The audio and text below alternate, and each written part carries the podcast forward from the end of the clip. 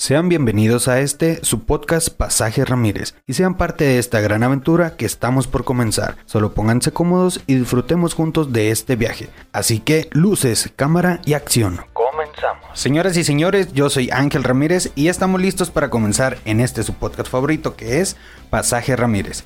El día de hoy tenemos un invitado muy especial para este nuestro primer capítulo. Nos encontramos con Jorge Ramírez, alias señor Limón Tijuana, o mejor conocido como mi papá. Un poco de contexto, señor Limón Tijuana es un negocio 100% tijuanense en el cual servimos los mejores chilaquiles y limonadas de la región. ¿Qué tal? ¿Cómo te encuentras el día de hoy? Ah, ¿qué tal Ángel? Pues súper bien, muchísimas gracias por, por la invitación, por este espacio que te das aquí para poder de este platicar un poco de, de nosotros, de Pasaje Ramírez. Gracias. Vamos a ir escuchando y aprendiendo un poco de cómo fue todo tu transcurso. Por el momento, vamos a ver, en tu época de primaria, secundaria, ¿con qué mito o leyenda urbana te tocó crecer? Bueno, como todo tijuanense, crecemos con el mito de, la Llorona, muy muy famosa la, famosa Llorona. Eh, en el transcurso de, de traslado de, de, primaria, secundaria, pues escuches muchos eh, comentarios acerca de una bailarina sin cabeza, eh, lo cual cuando entro a la preparatoria Lázaro Cárdenas es ahí cuando eh, en verdad ya, ya entendí en dónde fue la famosa bailarina sin cabeza, que fue de este, lo que fue en el casino Aguacaliente, donde es ahora la, la preparatoria alberca, ¿no? Lázaro Cárdenas. Por el área de la alberca. Sí, exacto. Sí, sí, es una, ahora sí que una leyenda urbana aquí de, de Tijuana. Nunca falta el, la escuela antes era un panteón. También siempre es un clásico. Sí, siempre. Atrás siempre. de los baños siempre asustan. Oye, y cuando estabas en tu hora de recreo, ¿qué es lo que más jugabas? ¿Cuál era tu deporte favorito? Ah, bueno, el fútbol sería eh, lo que jugábamos mucho, pero en realidad si me preguntas cuál es mi deporte favorito, siempre fue el básquetbol. Eso era lo que pues siempre me ha apasionado más el, el, básquetbol que el fútbol. ¿Y entre el básquet y el fútbol pensaste en jugarlo profesionalmente alguna vez? Muchas veces, como todo niño soñador, que piensa que puede uh, lograr hacer eso, pero a veces pues no se puede las circunstancias, el, el, el, no tener el apoyo, el no saber cómo, tus padres que a veces no saben cómo dirigirte, pero sí, como todo niño siempre tiene un, un sueño de, de, jugar algún deporte, el fútbol, el básquetbol o, o vaya, el, el, deporte que te, que te guste. ¿Y cuál sería tu tridente en tu deporte favorito? Si hablas de básquetbol, ¿cuál sería tu tridente? Bueno, hablando de, de básquetbol para mí, eh, mi, mi, mayor des, eh, basquetbolista pues siempre fue Michael Jordan. Creo que hasta la fecha eh, ha sido uno de los, de los grandes eh, en toda la, la, época de la historia del, del básquetbol. Digo, hay otros muy buenos jugadores como LeBron James y eso, pero en realidad este Michael Jordan era eh, hacía magia, ¿no? Como le decían ya ves a Ma Magic Johnson, que también es uno de mis favoritos, Larry Bird también, pero Michael Jordan creo que vino para plantar, para hacer historia y dejar un, legado. Todo lo que ha hecho hasta ahorita, ¿no? Acaba de estrenarse una película de él, su historia con los tenis, cómo fue que firmaron, cómo llegaron a todo ese acuerdo. Y Michael Jordan trascendió muchísimo hasta el día de hoy. Y en gustos musicales, ¿por qué te inclinan más? ¿Rock en español o baladas en español? Definitivamente sería rock en español. Uh, definitivamente.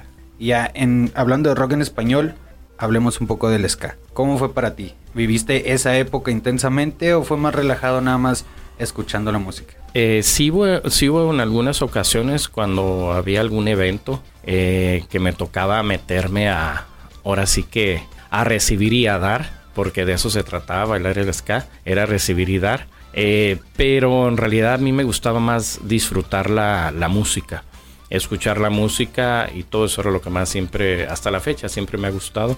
Pero sí, como no, no te voy a negar, una que otra ocasión por ahí nos metimos a, a repartir un poco. A disfrutar la fiesta. A disfrutar a lo que va uno. Oye, ¿cuál trata. consideras tú que es tu canción favorita? Hablando un poco sobre el rock en español. Bueno, no tengo una canción favorita, tengo muchas, eh, especialmente si estamos hablando de, de mis grupos favoritos, este, de Soda Stereo. La verdad, eh, te puedo decir que casi todas sus canciones de este me, gustan, o sea, Persiana Americana, o sea, todas sus canciones de este me, me, gustan, son de mi agrado. Tienes un gran repertorio ahí entonces, ¿verdad? Oye, ¿qué sentiste al saber que More FM, hablando de rock en español, salía del aire y cambiaba a los medios ya digitales? Híjole, pues creo que fue un chasco, porque después de, haber regresado eh, de nuevo a, la estación de radio, la 98.9, y porque estuvieron bastante tiempo este, que se habían retirado, vuelven y por unos años y, luego otra vez que se retiran, no, la, pues la verdad, este para mí, eh, en mi negocio, eh, pues creo que sabes, por las mañanas, eh, los sábados, o sea, todos los días, pero los sábados era que tenían una hora de, de un artista de ese artista tocaban, pues si hablaban, por decir eso de estéreo, daban anécdotas, ah, fechas de conciertos, todo y tocaban pura música de ellos sin pausar. Entonces, para mí, la verdad era parte del día, parte de, mi día a día en, mi negocio y con mi familia que está en el negocio escuchan More FM. Háblanos un poquito sobre cuál fue tu primer concierto. Yo ya lo conozco, yo ya sé cuál fue, pero yo creo que la gente también le puede interesar un poco eso. ¿Cuál fue tu primer concierto?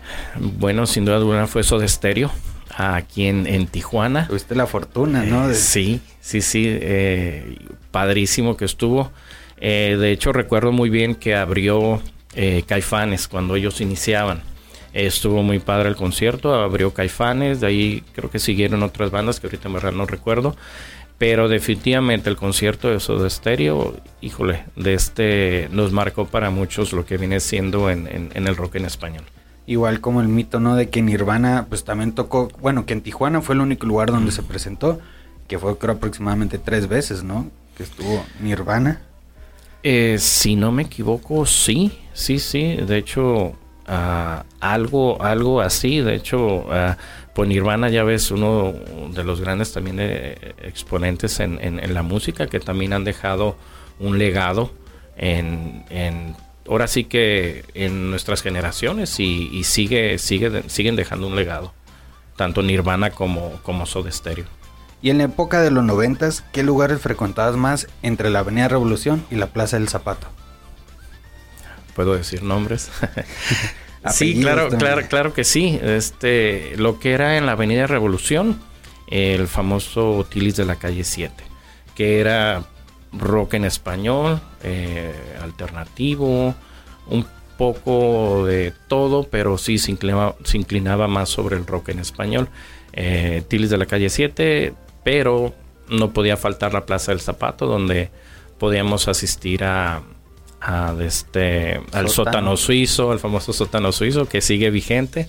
Eh, mi barra, el Monte Picacho, entre otros el, el, el ¿Algún famoso que te tocara ver por ahí? Eh, sí, sí, sí, más de una vez. Entre ellos nos tocó ver en mi barra a los fabulosos Cadillacs. Ellos llegaron, no sé si traían alguna gira por aquí en Estados Unidos o aquí cerca, pero definitivamente no se habían presentado en Tijuana.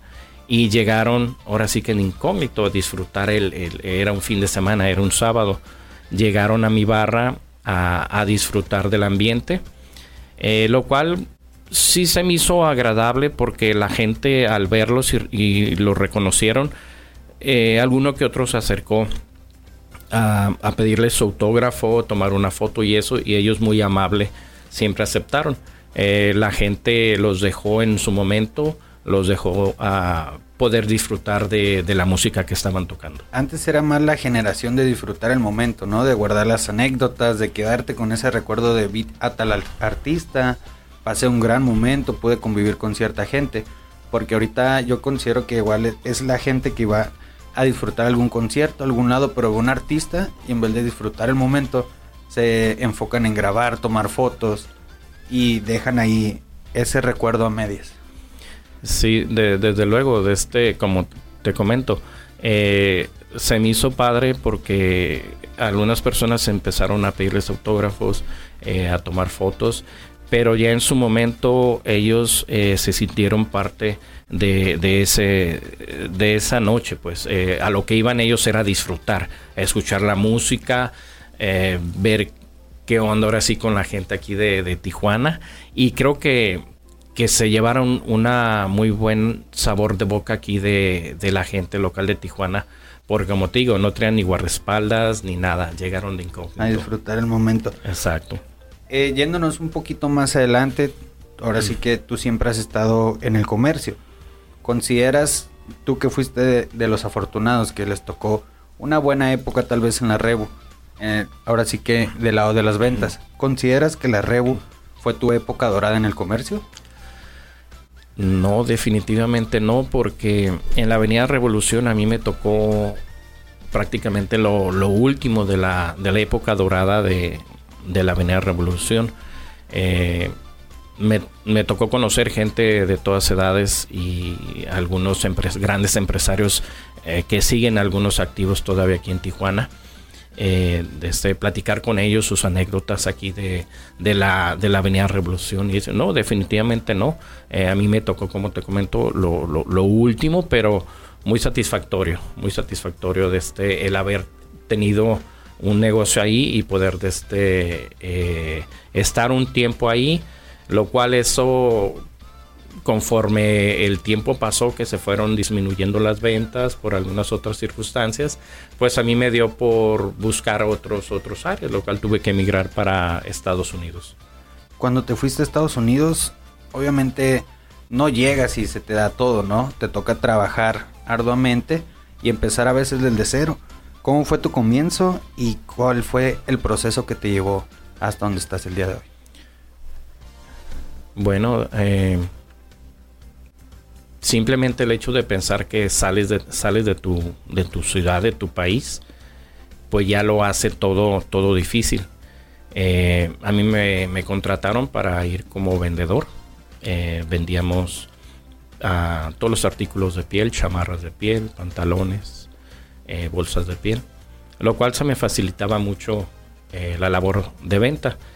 Y te puedo decir que eso a mí me facilitó porque yo de hecho iba como colado, me invitaron a cubrir el espacio ah, para un evento que duraba 12 días, eh, lo cual pues yo hice ahora sí que mi, labor, mi chamba, a trabajar al 100 y pues para ganarme ese lugar y lógico lo que me estaban ofreciendo. Eh, cuando termina este evento, el dueño de la empresa pues me cedió el lugar de otra persona para que yo fuera eh, al siguiente evento, eh, que eran otros 14 días en, otro estado, y ahí empezó la aventura. Estuviste mucho tiempo de aquel lado. ¿Consideras que ya encontraste tu comida favorita? ¿O era aquí en tu ciudad Tijuana, México? ¿Cuál consideras tú que es tu comida favorita? Bueno, sin duda alguna, mi comida favorita siempre ha sido la, mexicana, lógico, los chilaquiles. Eso sí te lo puedo decir. Siempre ha sido los chilaquiles, eh, los chiles rellenos. Eh, cuando uno está fuera de, su país, eh, siempre añoras, tratas de buscar lo más parecido a, a, lo que tú estás acostumbrado a comer. Claro que tienes opciones también para comer, ¿no? Entonces a veces comes lo que, lo que hay, lo que hay a la mano porque no puedes pedir mucho. Pero cuando había oportunidad de nosotros salir al, mercado, hacer la despensa y encontrar productos mexicanos, es cuando nosotros pues, nos deleitamos, nos damos un festín porque nosotros mismos cocinábamos nuestra propia comida. Nosotros sabemos que eres una persona muy trabajadora, así que sabiendo eso, eh, muchas personas tiran la toalla al primer error, al primer, al primer fracaso. ¿Cuál fue tu fórmula para seguir adelante? Creo que no hay fórmula, simplemente no rajarte después de, de tantos años de, esforzarte, de, dejar todo, dejar tu familia, dejar un negocio que yo tenía en la Avenida Revolución y aventurarme. Eh, híjole, es, es, es, es, muy, es muy difícil, la verdad. No te puedo decir que hay una fórmula, simplemente que uno tiene que, que seguir insistiendo, insistiendo y no bajar la guardia. Y, encontrar eso que a uno le gusta, eso que lo, que lo apasiona. Creo que para mí eso es muy importante. Encontrar lo que te apasiona para poderlo llevar a cabo, ya sea aquí o en, o en otro lugar o en otra ciudad. Ahora sí que ahí viene la pregunta del millón. ¿Qué representa para ti, señor Limón? Muy buena pregunta. De hecho, para mí representa todo. Todo lo que viene siendo mi, mi esfuerzo. Ahora sí que desde que empecé mis inicios, desde que empecé trabajando, empecé muy joven. eh, te pudiera decir a los... Antes de los 14 años ya andaba trabajando. Pero para mí, eh, señor Limón representa todo el esfuerzo, ese esfuerzo que hace la persona que tiene que dejar, a, como te repito, dejar a tu familia, dejar, dejar todo, eh, de este aventurarte a hacer algo, algo más. Eh, los sacrificios, de este, las malas rachas que uno tiene a lo mejor por allá, el andar aventurando, andar viajando de un lugar a otro, que a veces tenías algún accidente en el, en el, en el camino. Eh, significa todo, significa que finalmente el esfuerzo que haces eh, se va a, compensar de una manera u otra y ahorita lo estoy viendo reflejado con señor Limón que si más no saben pues tú de este eres parte de señor Limón. Tres de mis cuatro hijos trabajan con señor Limón. Entonces para mí eso es un, un, gran logro de este poder tener a, a, mi familia unida en la empresa que tenemos. Ocho años ya tenemos ahí, ¿no? Más o menos ocho años. Ocho años, ocho años picando. Así que desde el comienzo. Picando piedra a, aquí ya en, en Tijuana, en nuestra ciudad. Surgió de una manera un poco espontánea, ¿no? Yo recuerdo que tú tenías eh, otro emprendimiento, era Baja Crafty. Baja Crafty. Si no mal recuerdo, Baja Ajá. Crafty. Y a mi entender, surge porque creo que fue en la Expo Clamato, más o menos algo así el nombre que hicieron en playas. En un evento en playas de Tijuana. Dieron oportunidad a niños emprendedores, ¿no? Sí. Y se puso un stand para mi hermano Alexander y él dijo, ¿sabes qué papá? Yo quiero vender limonadas. Desde luego. Yo me acuerdo que estábamos mitad baja crafty y hasta la otra esquina estaba Señor Limón, que sí, eran los inicios del Señor Limón, ¿no? Eran los inicios y no teníamos la fórmula que, que tenemos ahorita. Sigue siendo todo 100% natural. Han ido evolucionando junto con toda tu familia. Los niños también fueron creciendo y aprendiendo. Ellos han sido parte fundamental también de esto. ¿Y a qué vengo con esto? Es que va a pasar el tiempo tarde o temprano. Entonces, el ir fomentando todo eso en tu familia, en ya sea hijos, eh, les estás brindando más que, que solo darle las cosas a manos llenas. Los estás fomentando para que el día de mañana ellos puedan salir adelante por sus propios méritos y no tengan que depender de nadie y se sientan confiables y fuertes para salir adelante ellos mismos. ¿Cómo te sientes con eso? Eh, más que nada de eso se trata, eh, enseñarles las, las bases, eh, el camino uh, para que poco a poco los vayamos guiando, que aprendan precisamente sí, que nada es fácil en la vida, hay que estudiar, eh, aprender mucho de todo, de todo un poquito o mucho de todo para, para poder eh, salir adelante. Sí, en efecto, uh, señor Limón inicia en un proyecto eh, con Alexander, eh, un emprendimiento de, niños. Es como inicia aquí el, el, proyecto de señor Limón. Que hasta ahorita sigue y seguirá creciendo, ¿no? Prácticamente llevamos ocho años. Ocho años. Y lo ya. que falta lo que falta por crecer, por aprender y por experimentar, porque realmente así es como lo hemos hecho, ¿no? Uh -huh. Hemos Desde experimentado, luego. se ha sufrido, se ha, se ha llorado, pero también se ha divertido uno. De todo. Y ha sido una gran parte también de Tijuana. Hemos estado en varios proyectos que han surgido, hemos estado en varios eventos y ha sido una grata manera yo creo de ir creciendo también todos. Así que, bueno mi gente, hemos llegado al final de este capítulo. Gracias por acompañarnos. Y no olviden seguirnos en nuestras redes sociales como Pasaje Ramírez, ya que próximamente tendremos más contenido. Así que, señor Limón, ¿dónde podemos encontrar sus redes sociales para estar al pendiente de lo que viene? Ah, claro que sí, me puedes encontrar en Facebook como Señor Limón Tijuana y en Instagram como SR Limón Tijuana. Gracias por la invitación.